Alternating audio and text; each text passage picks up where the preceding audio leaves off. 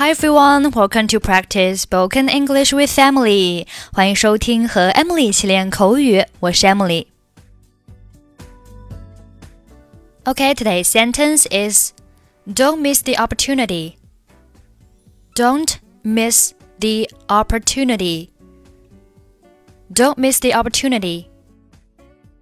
Miss, M I S S，动词，有想念的意思。 What did you miss most when you were in France? 当你在法国的时候，你最怀念的是什么？Miss 还有错过、赶不上、未击中的意思。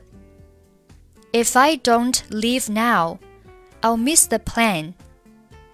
如果我现在不走，我会错过飞机。You missed a good party last night.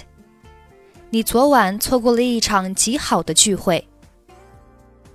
Opportunity 名词表示机会，Don't miss the opportunity 意思就是不要错失良机。Helen，那个女孩是谁？Helen，Who's that girl？是 Joan，她很漂亮，是吧？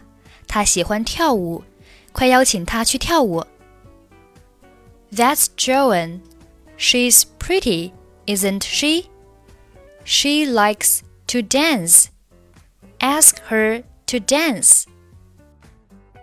我不知道，我不是很会跳舞。Well, I don't know. I'm not good at dancing. 别担心，她人很好。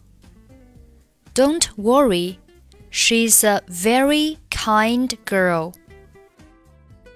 但是我害怕我会踩到她，她肯定会笑话我的。But I'm afraid that I will step on her, and she definitely will laugh at me. 不要这么害羞，也许她喜欢你，不要错失良机。Don't be so shy. Maybe she likes you. Don't miss the opportunity. 万一我真的踩到她怎么办？她的鞋子那么漂亮。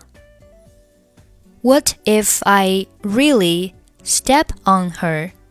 She has such cute shoes. Hey, Tommy，你是一个很帅的男孩。 你吸引了在场的每个女孩。Hey Tommy, you're a handsome boy, and you attract all the girls here. 如果他拒绝我该怎么办啊？我会很惭愧的。What if she turns me down? I'll be very ashamed. 汤米，Joan 在看着你呢，快过去邀请他吧。Tommy, Joan is looking at you. Just go and invite her. Helen, who's that girl? That's Joan. She's pretty, isn't she? She likes to dance. Ask her to dance. Well, I don't know. I'm not good at dancing. Don't worry, she's a very kind girl. But I'm afraid that I will step on her, and she definitely will laugh at me. Don't be so shy. Maybe she likes you. Don't miss the opportunity. What if I really step on her? She has such cute shoes.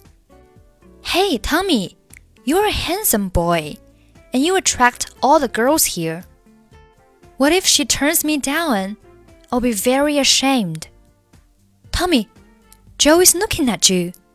Just go and invite her.